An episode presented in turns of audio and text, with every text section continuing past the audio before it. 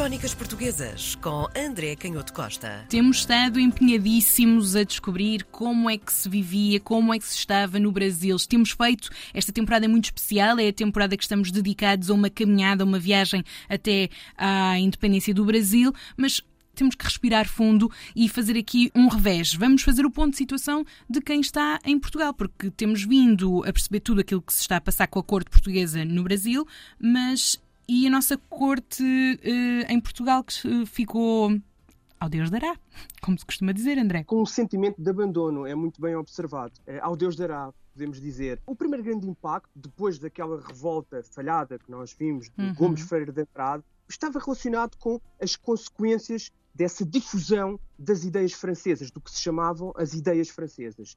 A igualdade e a liberdade, a defesa de uma Constituição, a ideia do Código Civil e, portanto, a sistematização do direito e das ideias jurídicas, uhum. a laicidade do Estado e a liberdade de imprensa. E vimos que estas ideias também tinham sido, de alguma maneira, apregoadas, defendidas e tentativamente implementadas naquelas revoltas no final uhum. do século XVIII em diferentes regiões do Brasil.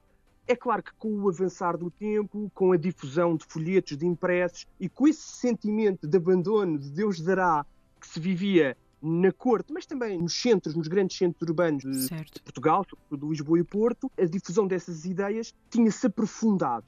A juntar a isso, havia o impacto cada vez mais incisivo da situação económica, antes de mais nada pela destruição causada das invasões francesas e do rastro de todas as guerras europeias que se arrastaram praticamente até 1814 dessa expansão dos exércitos franceses liderados por Napoleão. Uhum. E não podemos esquecer que 12 mil portugueses tinham sido enviados por Junot para acompanhar as tropas de Napoleão, e desses 12 mil, só 500 regressaram vivos em 1814, e portanto não espanta que entre 1807 e 1814, talvez pela primeira vez em muitos séculos, se tinha dado uma diminuição da população, a tendência normal da população era para um crescimento, ainda que algumas vezes ligeiro, devido a essas três entidades míticas negativas do mundo antigo, a fome, a guerra e a doença. Enfim, mesmo com estas contrariedades, havia sempre uma tendência para algum crescimento populacional e o que temos entre 1807 e 1814 é uma diminuição da população de 3 milhões 199 mil para 2 milhões 959 mil. Depois, claro, a situação económica, também falámos aqui,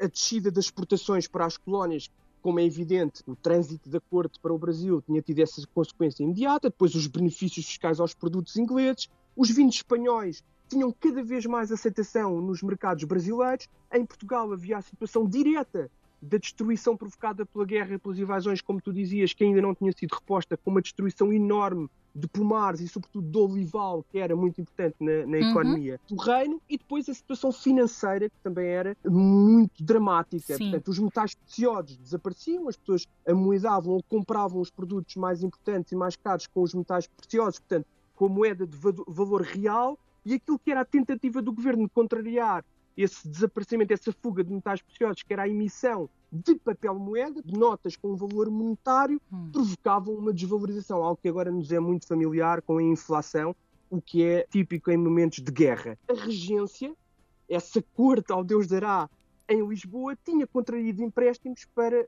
fazer face a esta dificuldade financeira, mas mesmo assim isso não permitia que se conseguisse pagar a tempo e horas às tropas, o que era uma situação absolutamente delicada, até porque no exército havia aquele problema clássico que também já falámos, de alguma inveja e de uma certa preponderância e prepotência dos oficiais ingleses que por isso uhum. despertavam inveja nos soldados portugueses. A situação da Inglaterra era de vantagem económica, a Inglaterra financiava a regência e o governo, quer a corte no Rio, quer a regência uh, em Lisboa, e tomavam conta de alguns latifundiários, não é? Principalmente a norte, os ingleses não foram propriamente muito queridos. Para lá desse enraizamento territorial e daquilo que nós sabemos também de relações com o comércio do vinho, com essa uhum. capacidade de interação, as feitorias, quer do Porto, quer de Lisboa, inglesas, eram muito importantes, uhum. essas comunidades mercantis desde o século XVIII, e tinham também privilégios muito importantes para além dos benefícios fiscais, o privilégio do corte das madeiras, são coisas que se perderam um bocadinho da memória histórica, mas isto era muito importante do ponto de vista económico, até para o fabrico de naus, de vasos de guerra, neste, nesta altura já não naus no sentido antigo do termo, hum. mas, mas fragatas, mas vasos de guerra modernos, artilhados com canhões, e também o comércio da Costa da Mina, que continuava a ser muito importante.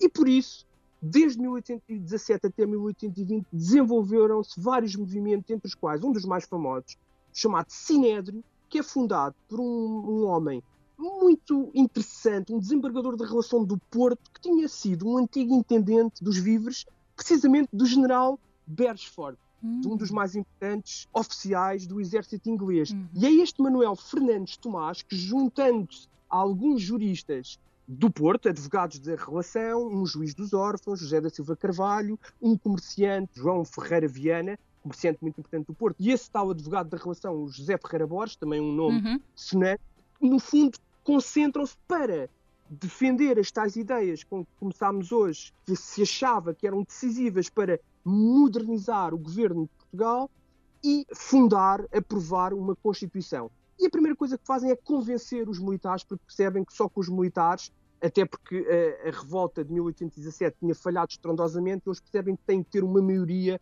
um contributo muito significativo de generais e coronéis do exército. Então seguem vários batalhões de caçadores, o Corpo da Polícia do Porto, regimentos de infantaria, e apesar de alguns desentendimentos entre alguns dos quadros mais elevados, dos generais mais importantes que se juntam a essa tentativa de revolta, a verdade é que no dia 24 de agosto, no Porto, conseguem dar início a esse movimento para fundar uma junta de governo e dar início a um processo de revolta, de aprovação de uma Constituição e de uma série de princípios liberais do governo que alterassem a situação política. É claro que do outro lado do Oceano Atlântico, ninguém desconfiava daquilo que estava a acontecer nesse momento no Porto. Não havia Twitter.